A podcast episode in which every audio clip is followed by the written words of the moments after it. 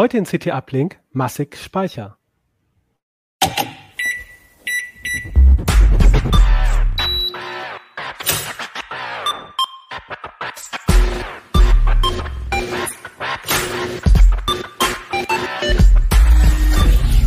CT Uplink. Hallo, ich begrüße euch zu einer neuen Folge von CT Uplink. Mein Name ist Kivantun Carboni und ich bin Redakteur bei der CT. Es gilt ja als Binsenweisheit, dass SSDs schneller sind als Festplatten, aber brauchen wir jetzt diese Festplatten gar nicht mehr? Und allerorts gibt es äh, USB-Sticks und SD-Karten im Supermarkt äh, quasi so als Grabbelware einfach zugreifen oder müssen wir beim Kauf doch aufpassen? Diese Fragen will ich heute klären mit meinen Gästen. Doch bevor wir uns ausführlich den Speichermedien wenden, kommt vorher die Werbung. Um den Anforderungen des Handels von morgen gerecht zu werden und die IT-Landschaft fit für die Zukunft zu machen, realisiert Aldi Süd mit Ahead eines der größten IT-Projekte der Firmengeschichte. Ziel ist die Implementierung einer State-of-the-Art-Landschaft, welche in Zukunft weltweit dafür sorgen wird, dass die Customer Journeys von Aldi Süd-Kundinnen von quasi unsichtbarer Technik begleitet werden. Um diese Projekte bewältigen zu können, gibt es derzeit viele spannende offene Stellen. Mehr Infos in den Show Notes. Schön, dass ihr zu CT Uplink eingeschaltet habt. Und wir haben auch eine neue CT diese Woche dabei.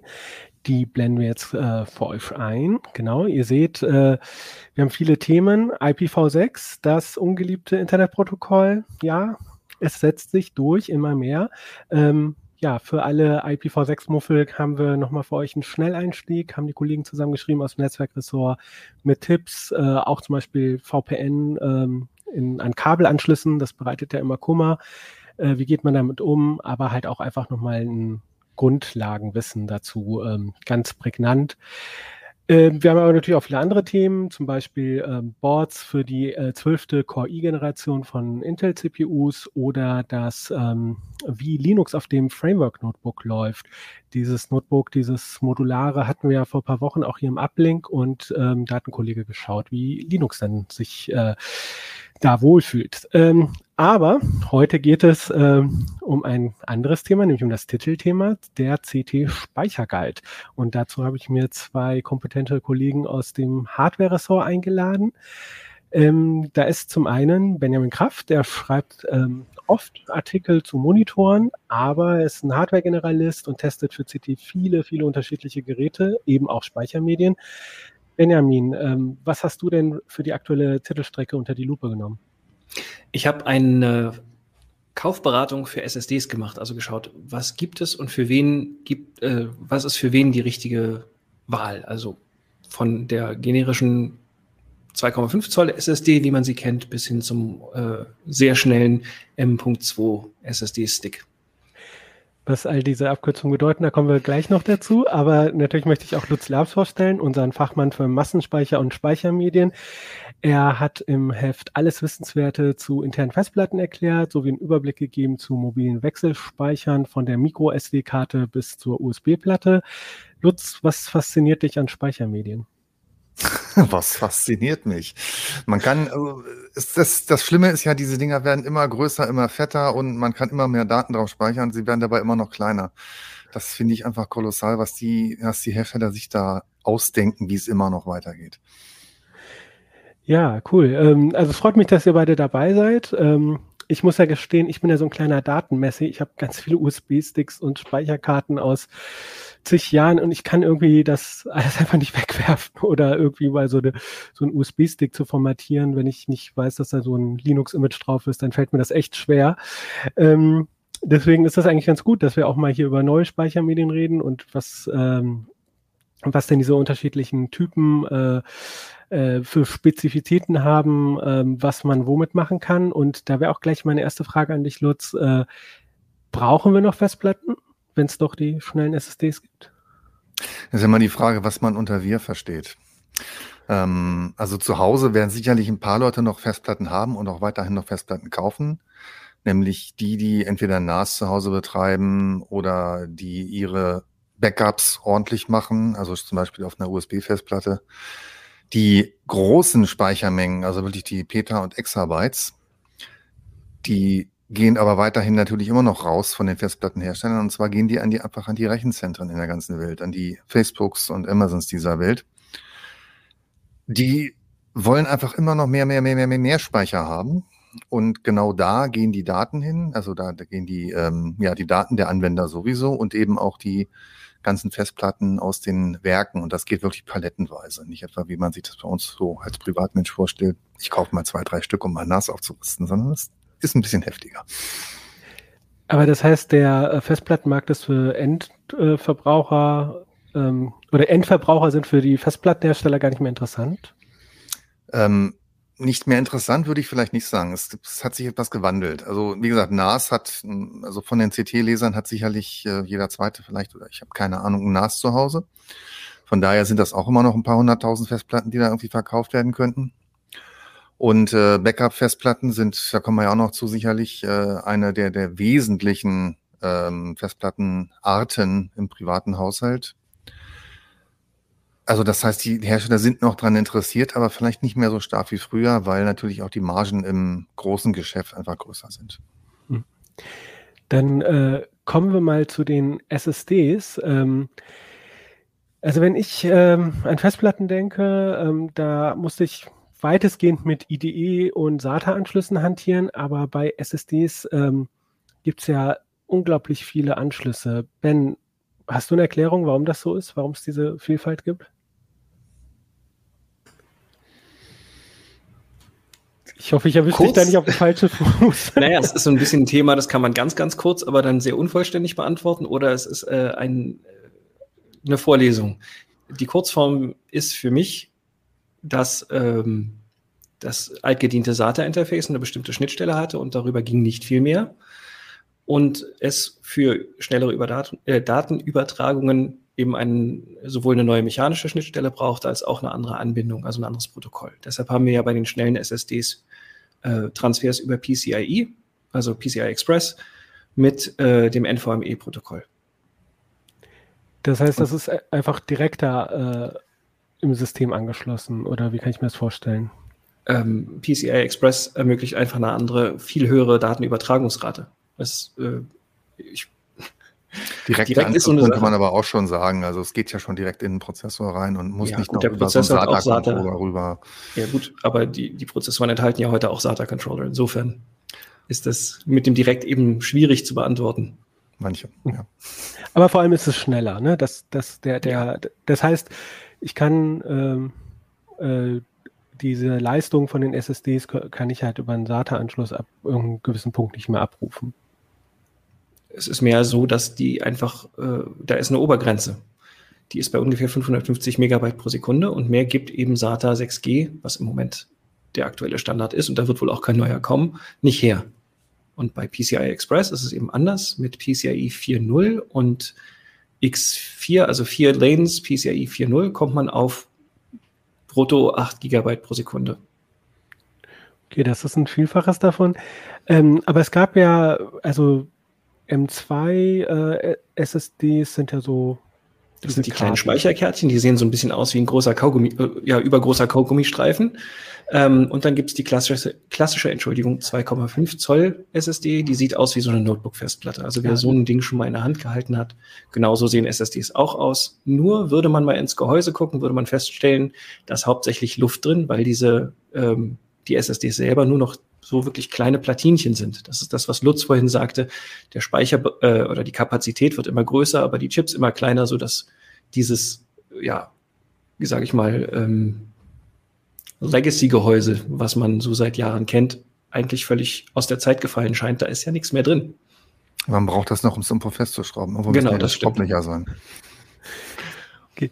Ähm, genau, das sieht man im Artikel, sieht man auch schön Fotos von einer äh, offenen zweieinhalb Zoll SSD, wenn ich mich nicht äh, täusche, oder eine dreieinhalb, ich weiß nicht. Auf jeden Fall sieht man, dass da so viel Luft drin ist. Dreieinhalb ist eher selten. Okay, äh, dann war es doch eine zweieinhalb, ja. Äh, danke für die Korrektur. Ja, stimmt. Ähm, ich finde, man kommt auch mittlerweile so durcheinander, weil alles so klein geworden ist. Die, äh, früher waren ja die dreieinhalb Fest Zoll Festplatten die kleinen, jetzt sind sie die großen. Kivan, da warst du noch ja. nicht auf der Welt. okay. Sorry. Da war ich nicht da. Ich war, Äh, das ist sehr charmant, dass du mich so jung einschätzt. Aber ähm, kommen wir zurück zum Thema, bevor ich mich hier noch weiter um Kopf und Kragen rede. Ähm, aber ähm, also dieses SSDs sind schneller und die werden immer schneller. Ähm, wie relevant ist das für die Praxis? Also ich merke jetzt ähm, bei mir natürlich, mein Rechner startet schneller, ne, aber was, ähm, wie, wie ist da sozusagen der Stand äh, mit dieser Geschwindigkeit und was bedeutet das in der Praxis? Vielleicht ja. Lutz oder Ben? ja. ähm, also, ich würde jetzt mal einen Schritt zurückgehen und sagen, was bedeutet Geschwindigkeit? Es gibt da zwei Kenngrößen. Das eine ist die sequenzielle Datenübertragungsrate. Das ist das, was ich eben genannt habe, wo man sagt, ja, bis zu ne, 7,5 Gigabyte pro Sekunde schaffen aktuelle Laufwerke. Das ist, wenn man also eine große Datei hat, was weiß ich, ein ISO oder einen eingedampften Blu-ray-Film, den man auf die Festplatte kopiert hat. Dann kann man den am Stück lesen, weil es ein großer Datenblock ist. Und dann sieht man solche Transferraten im Idealfall, wenn auch das Ziel entsprechend schnell ist. Also lesen und schreiben muss entsprechend natürlich nicht ausgebremst sein. Die andere Kenngröße sind die sogenannten IOPS, die Input und Output Operations per Second. Das heißt also, wie viele Zugriffe pro Sekunde kann dieses Laufwerk ähm, bewältigen. Das macht sich dann bemerkbar als diese, was wir bei CT Schwupptizität nennen. Also wie schnell reagiert äh, das System auf einen Klick oder wie schnell startet ein Programm. Die Bootzeit ist davon auch abhängig, weil eben ganz viele kleine Dateien angefasst, gelesen, vielleicht irgendwo hingeschrieben werden müssen. Da tun sich Festplatten besonders schwer, weil sie eben ihre Schreibleseköpfe für jede Schreib- und Leseoperation woanders hin positionieren müssen. Wohingegen eben eine SSD einfach auf den Controller zugreift, sagt, wo liegt denn das? Und der Controller holt es aus dem Flash raus und das geht ja quasi sofort. Und anders als bei Festplatten, wo je mehr Zugriffe ausstehen, es umso langsamer wird, ist es bei SSDs eigentlich umgekehrt. Je mehr die parallel machen können, desto schneller werden sie auch noch. Deshalb ist, also das ist der Effekt, den man von SSDs kennt, wenn man von der Festplatte umrüstet, dass plötzlich das Booten so unheimlich schnell geht, dass äh, Programme fast sofort starten. Das ist eben der, der IOPS-Vorteil. Und wie, was mich nochmal interessieren würde, das kam jetzt auch im Artikel, ne, ähm, war das jetzt nicht so das Thema, weil ja natürlich ihr die ganzen Fakten ähm, nach vorne gestellt habt. Äh, aber wie testet ihr eigentlich? Also wie, wie, wie überprüft ihr das und wo, worauf achtet ihr da auch, damit das sozusagen praxisrelevant ist und nicht nur so ein Labormesswert ist? Das sind natürlich zwei verschiedene Sachen, die du jetzt ansprichst. Also einerseits gibt es synthetische, also Benchmarks, synthetische Benchmarks. Das heißt, man testet wirklich die ähm, Fähigkeiten dieser entsprechenden Laufwerke. Da gibt es solche Sachen wie IOMeter, das äh, benutze ich wirklich sehr gerne, weil sich das einfach so fein einstellen lässt. Also nur mit so einem IOMeter zum Beispiel gelingt es mir tatsächlich auf, auf dem Testsystem, die wirklich diese maximale Leistung rauszuholen aus den SSDs. Das gilt vor allen Dingen dann um die IOPS. Also wir hatten, weiß nicht, was wir vorhin schon hatten, so eine SATA SSD kann 100.000 IOPS vielleicht maximal.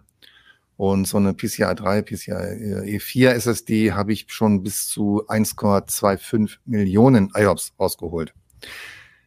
Dann war eben 256 gleichzeitigen Zugriffen und der Prozessor muss auch der richtige sein. Da dürfen sich die Kerne nicht gegenseitig behindern und so weiter und so fort. Das heißt also, das ähm, AMD-System, was ich hier habe mit einem äh, 5800er, das ist auch da schon am Ende. Mehr geht da nicht mehr. Das heißt, diese Leistung braucht man, um SSDs zu messen dann haben wir einen theoretischen Messwert. Das ist das, was die Hersteller natürlich angeben. Und ähm, dann gibt es natürlich noch andere Programme, sowas wie ein PC-Markt zum Beispiel, der halt verschiedene Anwendungen simuliert auf diesem Laufwerk und hinterher irgendeine Bewertung abgibt. Da gibt es verschiedene Laufwerke, wie, also nein, verschiedene Tests. So ein, so ein zum Beispiel ein System Drive Benchmark, also der sagt dann eben, wie gut eignet sich das Laufwerk als Startlaufwerk für Windows oder ein Data Drive Benchmark, der guckt, wie gut sich das Laufwerk eben zur Ablage von Daten eignet. Und ähm, noch sehr spannend und sehr langwierig, äh, ein Drive Performance Consistency Benchmark, ähm, wo die Anwendung, dass dann die SSD wirklich über diverse Stunden quält, immer wieder Daten schreibt, immer wieder Daten liest. Und ähm, dieser Flash-Speicher ist irgendwann auch ein bisschen müde und stellt dann eben, dann stellt diese Anwendung eben oder der PC-Markt eben fest, für äh, arbeiten unter sehr hoher Last, ist diese SSD eben vielleicht so gut geeignet und eben ein bisschen weniger. Also solche Tests gibt es halt auch. Warum wird eine SSD müde? Also was sind so Faktoren? Naja, es, jetzt müssen wir noch wieder ein bisschen tiefer einsteigen. ähm, Flash-Speicher als solcher ist, ist eigentlich relativ langsam. Also im Vergleich zur SSD vielleicht nicht, aber ähm, je weiter wir. Im Vergleich zur Festplatte. Im, nein, Entschuldigung, im Vergleich zur Festplatte. Ähm, wir haben ja jetzt inzwischen die Situation, dass wir in einer Flash-Zelle nicht mehr nur ein Bit speichern, sondern drei oder vier und irgendwann demnächst vielleicht sogar fünf. Das ist kompliziert und das Schreiben dauert einfach ein bisschen länger. Wenn man ja nicht nur reinschreiben muss, man muss ja auch gucken, oh, hat es dann auch geklappt mit dem Schreiben, also überprüfen und so, ne? Muss ja alles gemacht werden. Das heißt, um das Ganze zu beschleunigen, verwendet man auch so eine Art Cache. Und zwar nimmt man da so ein SLC-Cache. Man schaltet also einfach einen Teil der vorhandenen Flashzellen in einen Modus, der nur ein Bit speichert. Ein Teil. Aber wenn dieser Teil voll ist, dann muss man plötzlich wieder die Daten in den richtigen, echten Flash-Speicher reinspeichern, äh, schreiben. Und genau solche Sachen kommen dabei zum Beispiel zum Tragen. Okay. Dann würde ich jetzt mal da nicht weiter nachbohren, sondern ähm, äh, nochmal auf einen anderen Aspekt von SDs kommen. Und zwar ähm, gerade am Anfang, als die neu waren, wurde ja gesagt, die sind nicht so langlebig und je nachdem, welche Daten, also wenn man da zum Beispiel sehr viel, ähm, äh, also wenn man zum Beispiel einen Cache hat oder so und ganz viele Daten sich ständig ändern, dann geht die schnell kaputt. Ähm, habt ihr da, also ist, ist das, ähm, stimmt das so, dass sie nicht so langlebig sind? Ähm, oder hat sich das geändert? Oder? Möchtest du, Ben?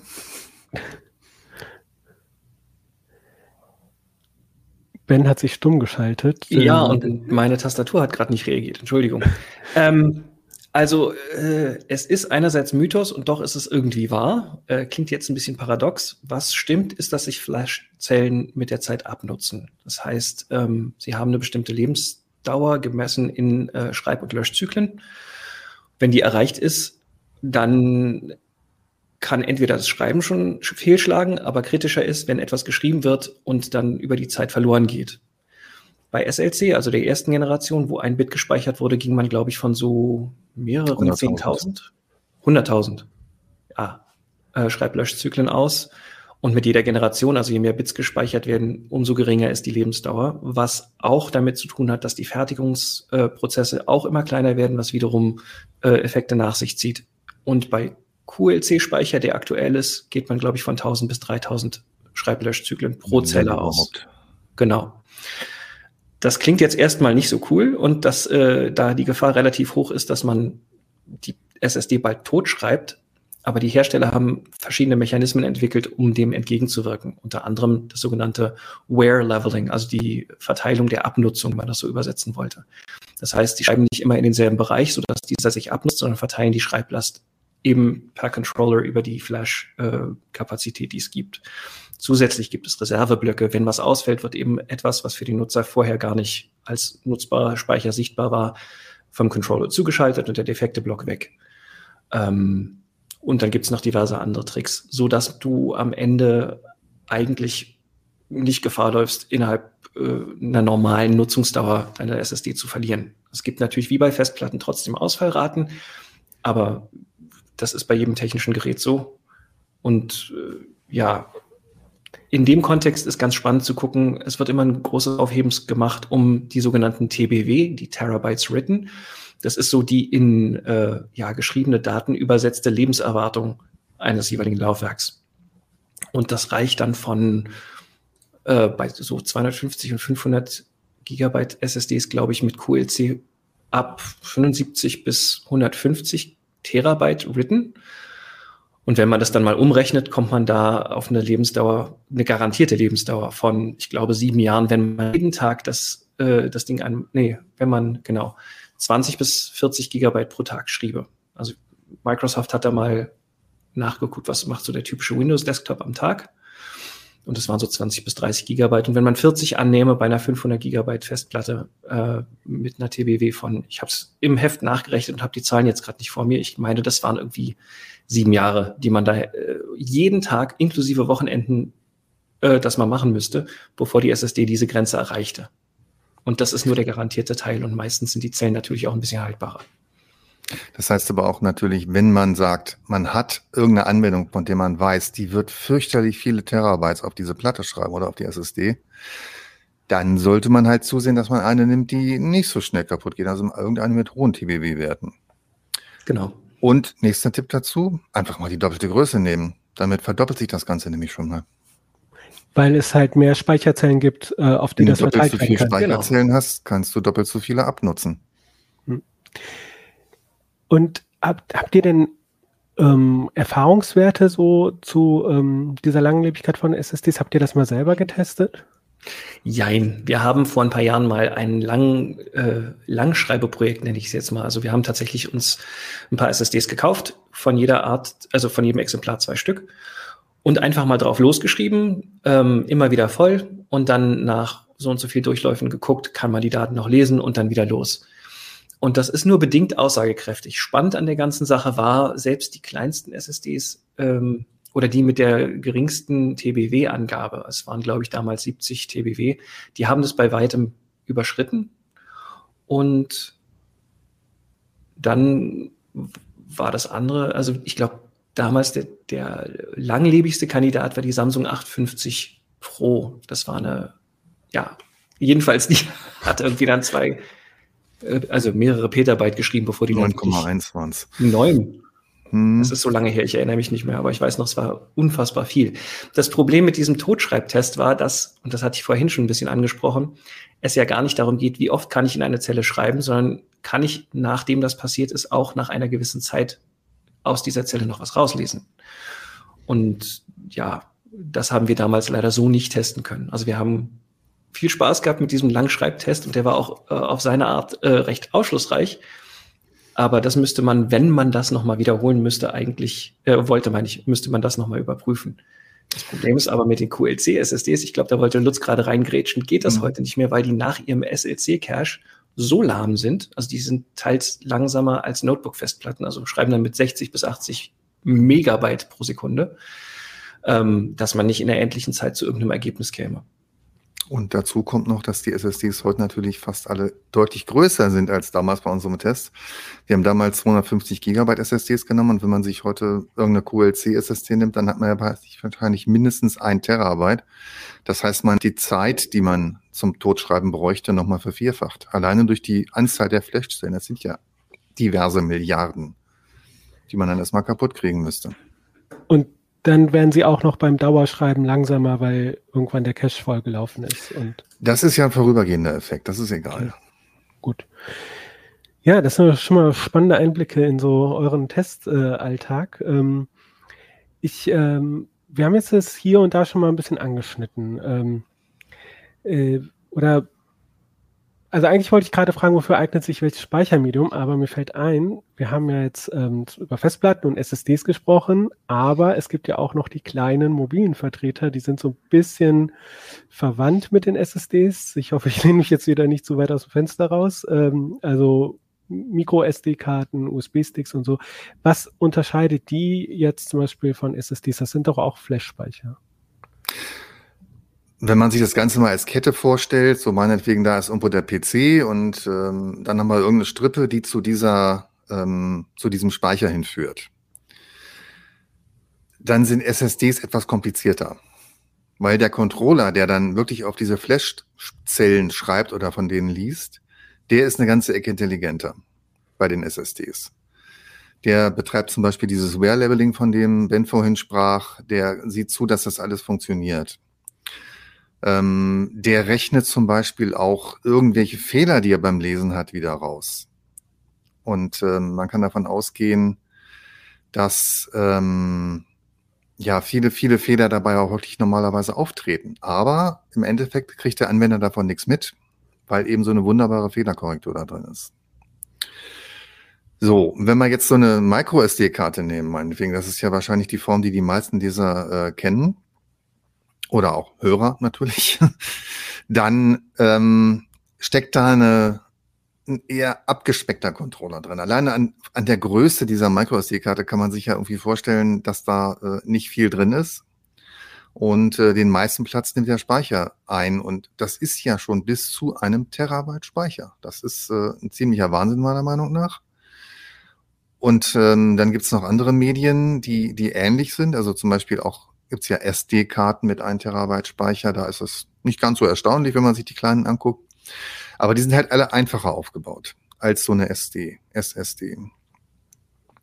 Im Prinzip sind die halt auch da mit ein bisschen langsamer, teils durch die Anbindung äh, USB, wenn man also die Speicherkarte ausliest oder irgendwie auf die draufschreibt. Jetzt gibt es aber neuerdings schon wieder andere Speicherkartenstandards, die auf SD aufsetzen. Und zwar SD Express gibt's gerade neu. Da schreibt man eben direkt per PCI Express, was ja auch vorhin schon äh, Thema war. Also praktisch wie eine SSD wird dieses Ding beschrieben. Man kann die auch direkt ähm, an, den, an den Prozessor dran klemmen quasi. Und dann sind die quasi genauso schnell wie eine SSD. Wenn denn der Speicher das kann. Ne? Das ja mal die nächste Frage.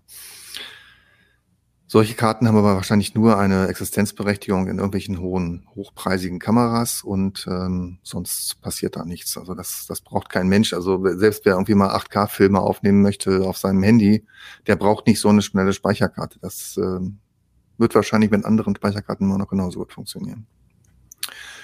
Was haben wir sonst noch? USB-Sticks natürlich. Da bin ich ja, ähm, da gibt's alles.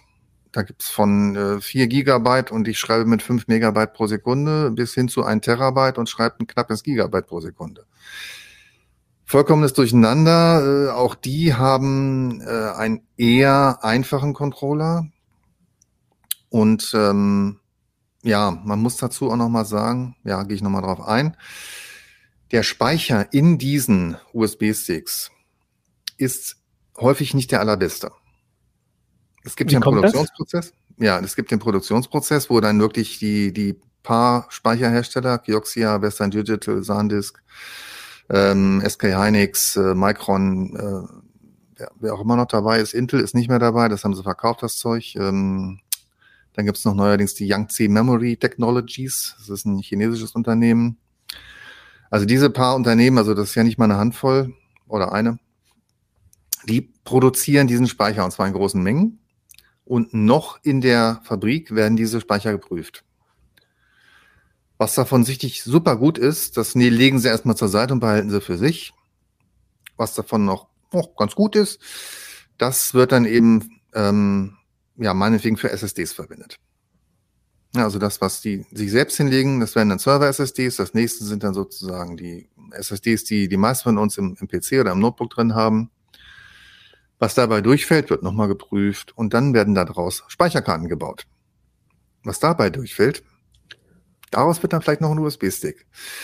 Und ähm, da kann man sich vorstellen, dass dieser Speicher vielleicht ähm, ja der ist dann irgendwann auch relativ billig, ne? weil das sind ja quasi die, die, ähm, Abfallspeicher, äh, Abfall möchte ich das gar nicht nennen. Also sind die Reste, genau. Die also die, die härteren Prüfungen nicht bestanden haben. Die aber durch die leichten Prüfungen natürlich immer noch durchkommen. Und dann gibt's noch die sogenannte, also die von mir schon erwähnte Fehlerkorrektur, die eben auch aus ähm, nicht ganz so tollem Speicher immer noch einen guten USB-Stick bauen kann. Aber wem seine Daten lieb sind, der macht kein Backup auf den USB-Stick. Okay, das ist auch schon mal ein guter Tipp. Also es ist so ein bisschen wie bei den Äpfeln, erste, zweite, dritte Wahl und je nachdem, mhm. wie gut ähm, der Flash-Speicher ist, landet der in einer anderen Fabrik oder Fertigungsreihe. Ähm, ich würde sagen, gleich kommen wir nochmal drauf zurück. Wofür eignet sich denn jetzt welches Speichermedium? Wir haben jetzt gelernt, äh, USB-Sticks eignen sich nicht so sehr für für Backups. Ne? Also immer noch besser als gar kein Backup, aber nicht, sollte nicht das primäre Speichermedium sein. Ähm, worüber, äh, welches Speichermedium wofür gut geeignet ist, da reden wir gleich nochmal drüber, aber erst kommt noch die Werbung. Um den Anforderungen des Handels von morgen gerecht zu werden und die IT-Landschaft fit für die Zukunft zu machen, realisiert Aldi Süd mit Ahead eines der größten IT-Projekte der Firmengeschichte. Ziel ist die Implementierung einer State-of-the-Art-Landschaft, welche in Zukunft weltweit dafür sorgen wird, dass die Customer Journeys von Aldi Süd Kundinnen von quasi unsichtbarer Technik begleitet werden. Um diese Projekte bewältigen zu können, gibt es derzeit viele spannende offene Stellen. Mehr Infos in den Show Notes.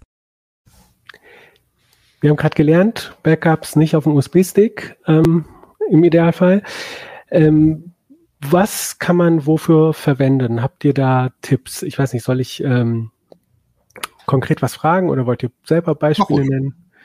Ähm, also zum Beispiel, ähm, ja, der, die, das Startmedium, das ist, denke ich mal, klar für, vom Rechner. Ne? Also den wollen wir losschießen von der SSD. Gut, ich spreche es einfach aus. Gibt es denn da ähm, aber ähm, oder ich, ich frage mal andersrum. Was sollte man nicht mit SSDs machen? Man kann alles mit SSDs machen. Man muss es nur bezahlen wollen. Okay. Da kommen wir nämlich ganz auf einen anderen, noch einen ganz anderen Aspekt, würde ich sagen. Wenn man sich die Preise anguckt, dann kostet eine na gut, ich habe es jetzt vor allen Dingen im Kopf bei externen Geräten, weil ähm, in der nächsten CT kommt dann auch noch ein Artikel zu externen Geräten. Äh, eine 2 Terabyte SSD kostet sagen mal ab 170 Euro. Eine 2 Terabyte Festplatte USB kostet ab 60 Euro. So, jetzt können wir uns überlegen, wer wohl was kauft. Die meisten Leute werden sich einmal für eine Festplatte entscheiden. Punkt. So. Für ein Backup wunderbar, große Daten schön, aber wer das will, kann auch eine SSD benutzen. Man muss es nur wollen. Okay, das heißt, außer dem Preis spricht da gar nichts gegen. Darf ich da mm. mal eine interessierte Rückfrage stellen als Betroffener? Bitte. Ich habe tatsächlich äh, mal ein ganzes Fotoarchiv auf einer externen SSD gehabt, die dann aber, äh, also die wird jetzt noch als externes Gerät gefunden, aber ich kann auf nichts zugreifen. Äh, ist das äh, nur ein Mythos, dass man da bei einer Festplatte noch mehr machen könnte als bei einer SSD? Eine CT-typische Antwort könnte lauten, es kommt darauf an. Und zwar, ob zum Beispiel äh, auf dieser SSD Verschlüsselung aktiviert war. Und ähm, also ein Datenretter könnte wahrscheinlich noch was machen. Man selbst schwierig und ich meine, selbst bei natürlich bei, bei Festplatten ist man selbst auch ein bisschen aufgeschmissen. Man kann die Dinger nicht aufschreiben und die einzelnen Bits darunter kratzen. Man kann es versuchen nochmal mit dem Kühlschrank, das ist ja so ein altes Thema, ähm, damit, falls irgendeine Elektronik überhitzt und deswegen das Gerät nicht ansprechbar ist, kann man versuchen, die Platte richtig abzukühlen, langsam und im Beutelchen, damit da nicht so viel Feuchtigkeit reinkommt. Oder auch die SSD natürlich und vielleicht sogar im, im Kühlschrank äh, mit dem Notebook arbeiten, also dass die weiterhin gekühlt wird. Solche Sachen kann man mal, solche Sachen müssen nicht funktionieren. Also es, ähm, ja. Aber SSDs sind schon eine komplexere Technik, also ist, ähm, ne. Oder es ist beides anders komplex. Also bei einer SSD gibt es die Geschichte, dass man ähm, wirklich in, im Nanometerbereich irgendwelche Strukturen drauf brät auf dieses Silizium und dann immer noch mal so ein paar Lagen übereinander schichtet und hinterher noch irgendwelche Durchkontaktierungen macht und dann noch ein bisschen so einen Controller unten drunter packt, vielleicht noch mal so ein zweites Array mit noch ein paar Zellen oben drauf setzt. Das hört sich schon mal ziemlich kompliziert an, finde ich. So, und dann machen wir noch einen Controller und dieses ganze Zeug. Bei Festplatten hat man das, äh, dass man die inzwischen in einem quasi luftleeren Raum produzieren muss, weil man hinterher irgendwie Helium reinkriegen muss und dieses Gehäuse muss heliumdicht sein, was nicht ganz trivial ist. Helium ist ein sehr, sehr dünnes Edelgas. Das kommt quasi überall durch. Ähm, dann haben wir es heutzutage so, dass ähm, der Lesekopf meinetwegen nicht nur aus einem Kopf besteht, sondern aus zwei oder sogar dreien damit eben die Spuren oder die Signale benachbarter Spuren nicht so stören. Das ist, nennt sich dann TDMR, Two-Dimensional Magnetic Recording. Es gibt solche Geschichten, die jetzt gerade so im Kommen sind, dass man die Energie, die der Schreibkopf benötigt, um wirklich ein paar Bits zu schreiben, also den, die ähm, Magnetpartikel wirklich zu magnetisieren, nicht mehr über den Kopf macht, sondern über ein zusätzliches Energie, äh, dass man zusätzliche Energie einbringt. Entweder über einen Mikrowellensender oder einen Laser, der irgendwo am Kopf befestigt ist. Also ich finde beides wirklich total spannend. Aber es hat nichts miteinander zu tun. Okay. Haben wir da vielleicht auch mit einem Vorurteil aufgeräumt, ne? dass die alten Festplatten halt sich auch weiterentwickelt haben. Ne? Ja, ja, ganz massiv. Also in den letzten zehn Jahren ist die Kapazität einer einzelnen Festplatte von vier bis sechs auf 22 Terabyte gestiegen. Hm. Und die Gehäusegröße hat sich nicht verändert. Und gibt es da ein Ende abzusehen? Also gibt es da irgendwo einfach physikalische Grenzen? Ja, man versucht ja immer wieder, wie gesagt, dieses, dieses mit der zusätzlichen Energie ist ja der Versuch, die physikalische Grenze wieder neu zu definieren. Also konventionelle Technik, war man immer so der Meinung, ist bei 16 bis 18 Terabyte, ist dann irgendwie mal Schluss.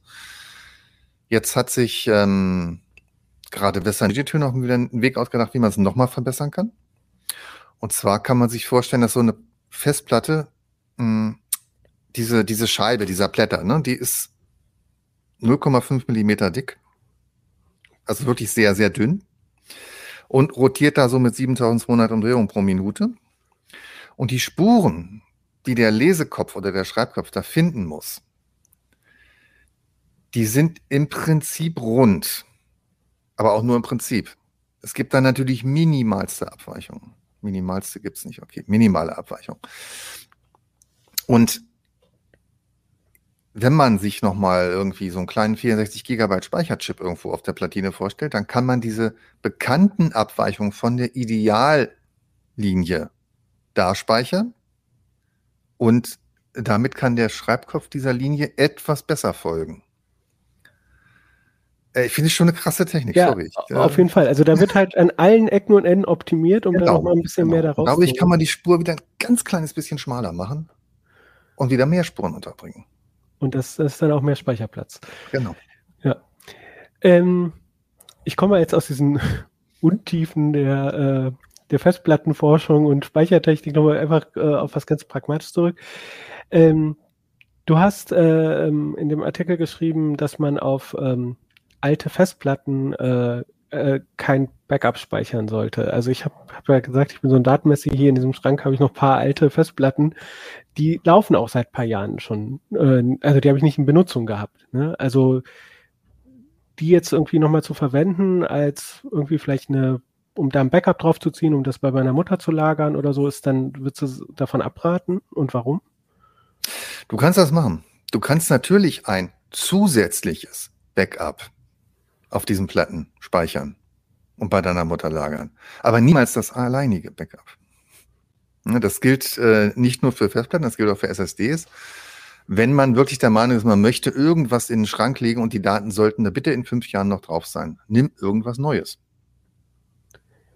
Und wa warum, äh, also ich meine jetzt etwas, was nicht, also wenn jetzt etwas fünf Jahre in einem Server gelaufen ist, dann verstehe ich das, ne? Aber wenn mhm. etwas zum Beispiel, wenn ich mir mal vor fünf Jahren irgendwie eine ein Gigabyte ähm, oder was weiß ich, ist egal die Größe, irgendwas gekauft habe und es dann einfach nicht verwendet habe, ist dann, gibt es da auch sozusagen Alterungsprozess oder äh, wenn es um eine 1 Gigabyte Platte geht, ja, dann gibt es auf jeden Fall eine Alterungsprozesse, weil du hast ja irgendwelche Schmierungen. Das ist ja alles Mechanik da drin.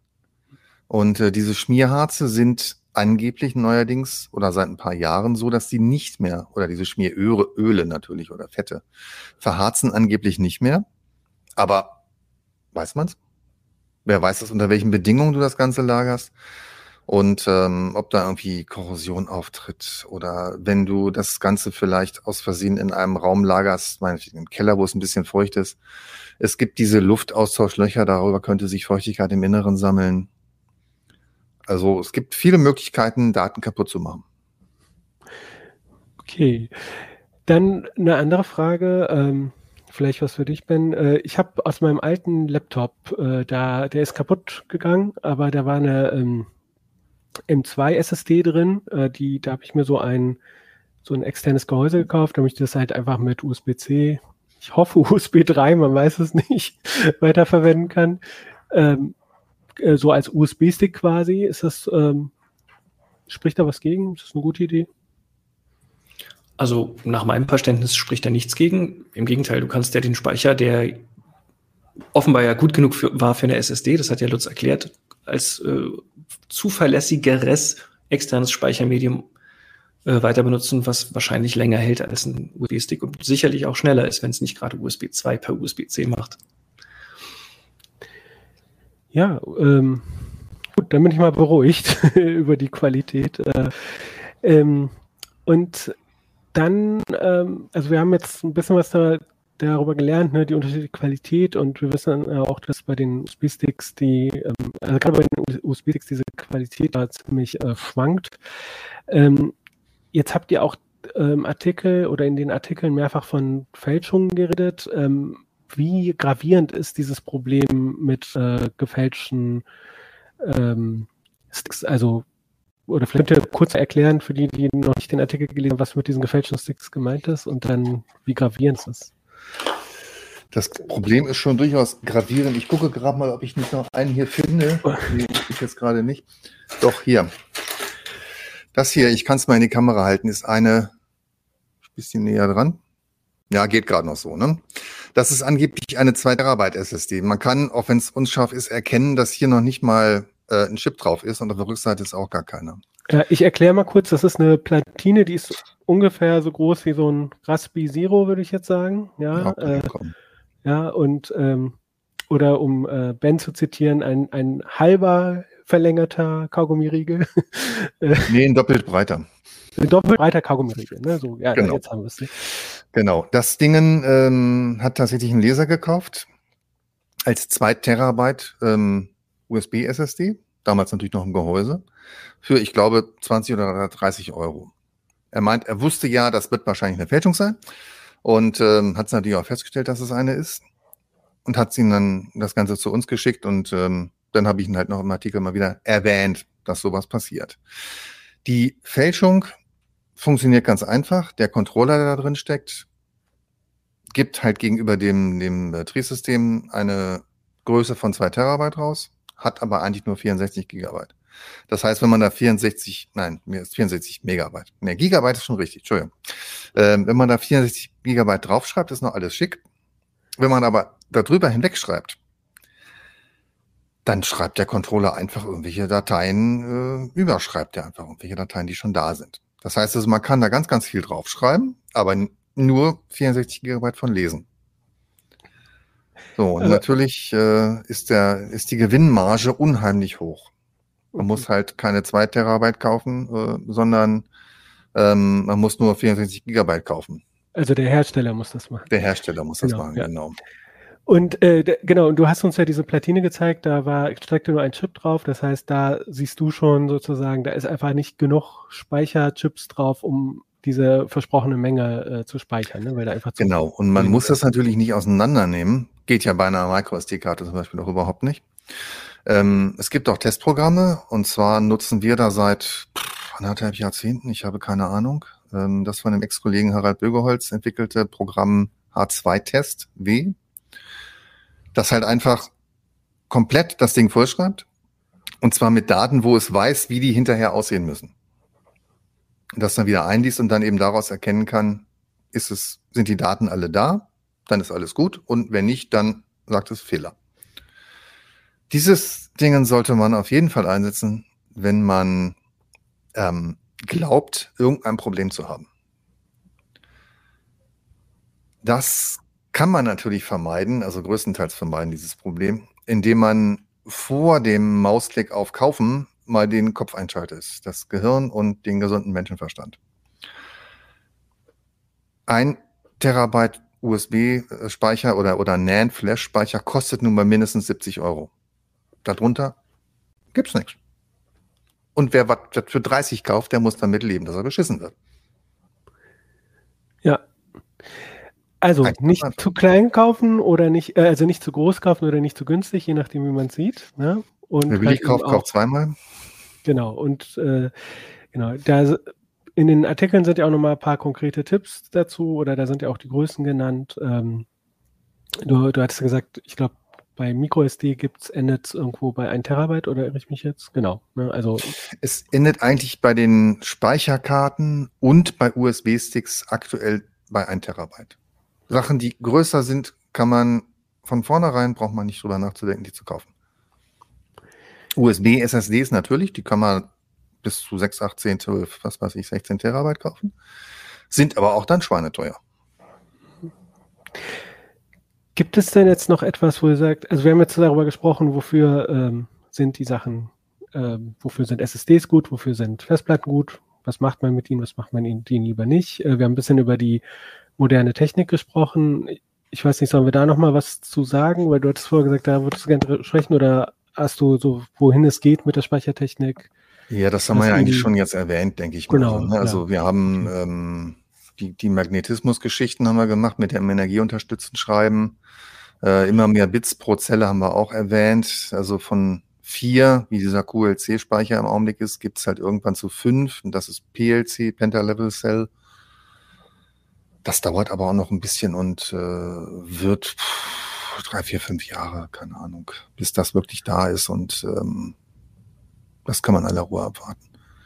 Dann würde ich sagen, wenn ihr wissen wollt, was TLC, PLC, QLC ist oder ähm, äh, die ganzen Details, die Daten auch mal sehen wollt, ähm, wie sozusagen verschiedene Speichermedien irgendwie in der Praxis abschneiden, also die ganzen Tabellen, die Messwerte, spannende Grafiken, auch so welche, wo liegen die preislich, ne, so, ähm, das ist auch eine gute Orientierung für den Kauf, ne, dann guckt da ähm, in die CT7, die aktuell am Kiosk liegt oder vielleicht schon bei euch im Briefkasten ist. Und ähm, ich habe da auf jeden Fall ähm, viel gelernt als jemand, der immer um Hardware so einen kleinen Bogen macht, ja, so, aber es war auf jeden Fall sehr spannend. Ähm, und ähm, genau, äh, dann würde ich hier ähm, mich bedanken an der Stelle und habe aber noch eine Abschlussfrage an euch, nämlich was ist denn aktuell euer Lieblingsspeichermedium? Ich, ich schwärme ja von Festplatten. Ich bin ja so ein schon etwas älterer Mensch und äh, ähm, also, was die da wirklich reinquetschen und also dieses ähm, mit dem Flash-Speicher, mit 64 Gigabyte Flash-Speicher nochmal zwei Terabyte Kapazität rauszuholen, das finde ich schon genial. Also von daher wäre das, äh, nee, sie liegt nicht mehr hier, sie liegt in der Redaktion und äh, muss fotografiert werden. Das würde ich tatsächlich aktuell zu meinem Lieblingsspeicher erklären. Das kann nächste Woche schon wieder anders sein. Dann ist wieder Flash angesagt. Ben, wie sieht's bei dir aus? Ich bin großer Fan von M2 SSDs, egal ob SATA oder äh, PCIe-NVMe, weil es mir da gar nicht so sehr um die Geschwindigkeit geht. Äh, wir haben ein bisschen rumgemessen. Die Hauptsache ist eigentlich, dass du eine SSD hast und welche ist fast schon sekundär. Aber ich finde dieses Format cool, weil du es einfach auf das Mainboard äh, steckst oder in das Notebook reinsteckst und du musst keine Kabel ziehen. Du hast nicht das Stromkabel, du hast nicht das äh, SATA-Kabel und du musst nicht irgendwie bis zum, also diese ganze Kabellage nervt mich immer. Schrauben. Ich, ja, ja, und Schrauben, genau. Äh, einfach aufs Mainboard, wenn du das kleine M2-Schräubchen nicht verlierst, das ist der Knackpunkt da dran. Ne? Ich, äh, Lutz weiß, was ich meine. Mhm. Ähm, Klammer auf, Mainboard-Hersteller liegen jetzt auch immer mindestens ein extra Schräubchen bei. Klammer zu. Aber M2 finde ich als Format so genial. Ähm, und wenn da nicht äh, irgendein fetter Kühlkörper drauf ist, passt das auch überall rein. Ja, schön. Ähm, bei mir ist es was ganz Banales, dieser 128 Gigabyte USB 3-Stick, äh, den mir die Redaktionsassistenz aus einer vertrauenswürdigen Quelle besorgt hat. Und äh, ähm, da habe ich halt Ventoy drauf installiert. Das ist so eine Multi-Boot-Software und dann schmeiße ich da die ganzen ISO-Images von den ganzen Linux-Distries, äh, die ich teste, aber auch Windows oder Desinfect oder so da drauf und kann dann einfach beim Booten entscheiden, was für ein System will ich gerade ein Kubuntu angucken oder ein OpenSUSE oder äh, tatsächlich Windows. Ähm, und ähm, ja, früher habe ich halt immer lauter kleine USB-Sticks, auch gerne welche von unseren eigenen Merchandising-USB-Sticks beschrieben. Und äh, ja, das ist mein aktueller Lieblingsspeichermedium, auch wenn es technisch nicht so aufregend ist wie die Sachen, die ihr euch angeschaut habt. Ähm, ja, wie gesagt, vielen Dank, dass ihr da wart. Ähm, und an äh, unsere äh, ZuschauerInnen, äh, ZuhörerInnen da draußen. Ähm, vielen Dank, dass ihr eingeschaltet habt. Schreibt uns gerne äh, Feedback hier und das Video ähm, ganz gleich auf dem Heise Forum oder auf YouTube oder ähm, ähm, schreibt uns eine Mail an äh, uplink.ct.de und ähm, hört natürlich auch gerne in unsere anderen Podcasts rein, zum Beispiel in CD 2003. Äh, ja, an der Stelle danke an meine Gäste und schöne Woche da draußen. Bis zum nächsten Mal. Bis zum nächsten Mal. Bis dann. Tschüss.